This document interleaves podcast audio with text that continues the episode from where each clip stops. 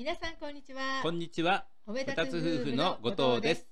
さて、前回のテーマは、ダメ出しばかりで人は育つのかということでした。はいダメ出しってね、うん前回お伝えしたよううに、ん、デメリットが多いんですよ。そうなんですよ。うん。ということでね、今回は、じゃあどうしたらいいのか、うんどうしたら部下が育つのか、どうしたら相手が自分の言うことを聞いてくれるのか、動いてくれるのか、はいということに絞ってお伝えしたいなと思ってます。で今回ね、はい。一つだけ、うん話す順番を変える、うん。こここを意識するだけで随分違いますよね。そうなんです、ね、何の順番かというと、うん前回まで言ったようにダメ出しが先だとなかなかその後の話が入っていかないんですよ。そうなんですよね、うん先にこうダメ出しされてしまうとそのことがすごく印象に残ってしまって、後の話がですね入ってこないんですよね。そうなんです。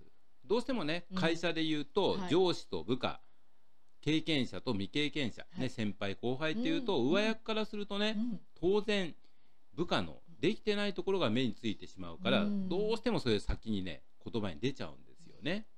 すると例えば「まあ、お前な今回ねいつも言ってることまた失敗した、あと一つ言っていいか？これとこれとこれもあるよ」ってなっちゃうと、はいその後ねうんうんフォローがよく入りますよね。そうですね。まあ、今回ね、忙しかったのは分かるけどとか、うん日頃頑張ってるのは分かるけど、うんというこのフォローがですね、全然入っていかないんですよ。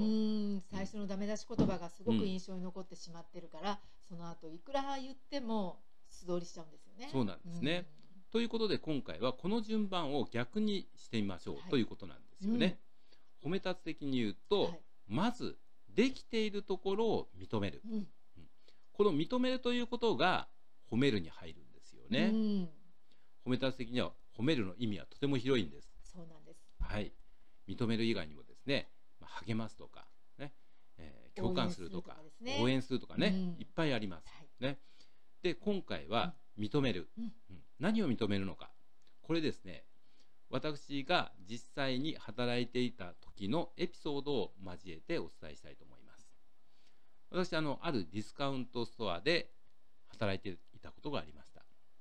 で入ってきたばかりの時に任された仕事がある商品の見切りのシールを貼ることですね。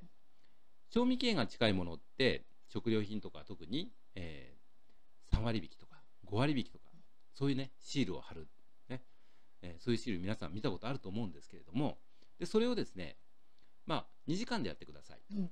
というような仕事でした、うん。でその後にもまた別の仕事があります。でところが最初にその2時間っていうのはどうしてもねオーバーしてしまう、うん。2時間半とか場合によっては2時間40分とか結構かかっちゃってる。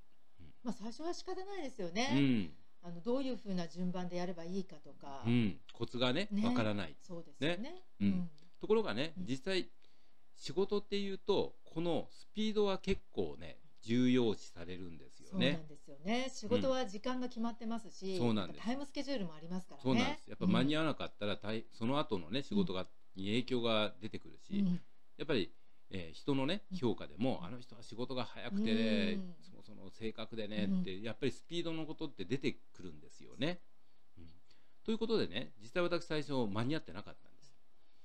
ところが1週間経って1ヶ月経ってだんだん慣れてくると少し早くなってくるんですよね。うん。その時にかけてもらった言葉がとても嬉しかったんですよね。お父さん最近仕事早くなってきましたよね。うん。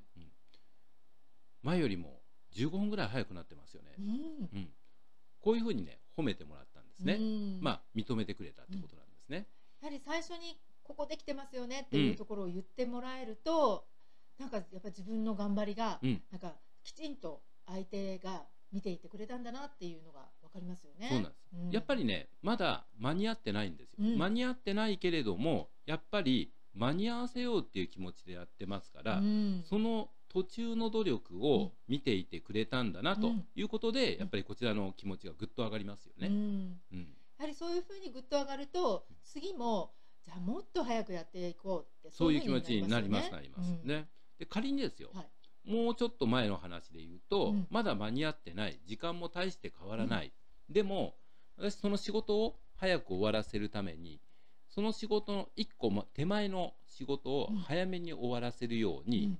まあちょっと工夫と言いますか。ね、してたんですよね。はい。でそれをしっかり見てくれていて、うん。お父さん仕事に取り掛かる前の準備、ね、しっかりできてますよね、うん。これがまた嬉しかったんですよね。はり自分のことをちゃんと見守ってくれてるんだなというところですよね。そうなんです。やっぱりね、うん。小さいことだけれども、はい。そういったところまで見ていてくれたのかうん。って思うと、うん。すごく嬉しいですよね。はい、ということでですねまず間に合ってないんだけれども、うん。まずその人ができているところ、はい。あるいはうん。努力の後ですよね、うん。そこをまず口に出す。はい。そして実際にはまだ時間通りに間に合ってないので、うんあとはねあと10分15分短くしたら時間通りなんでねまたそれ気をつけてスピード意識して頑張ってください。こんな風に言われると、うん。よしじゃあさらに時間に間に合うように急ごうって、うん。そういう気持ちになりますよね。うん。やはりまずはできてるところを認めると、はい。そのきその後のやる気につながっていきますよね。そうなんですよね、うん。ということでねまずできているところを認める、うんはい。そして人と比べるのではなくその人の縦の成長うをん。見てあげるっていう、うん。そういうふうに言ってもいいと思うんですよね。はい。そしてあとここはもう少し頑張ってほしいというところは、うん。その後に付け足す、はい。ね、こういうふうに順番を変えることを意識してお伝えすると相手のモチベーションがぐっと上がりますのでぜひこの順番を意識して伝えるようにしていただければというふうに思います。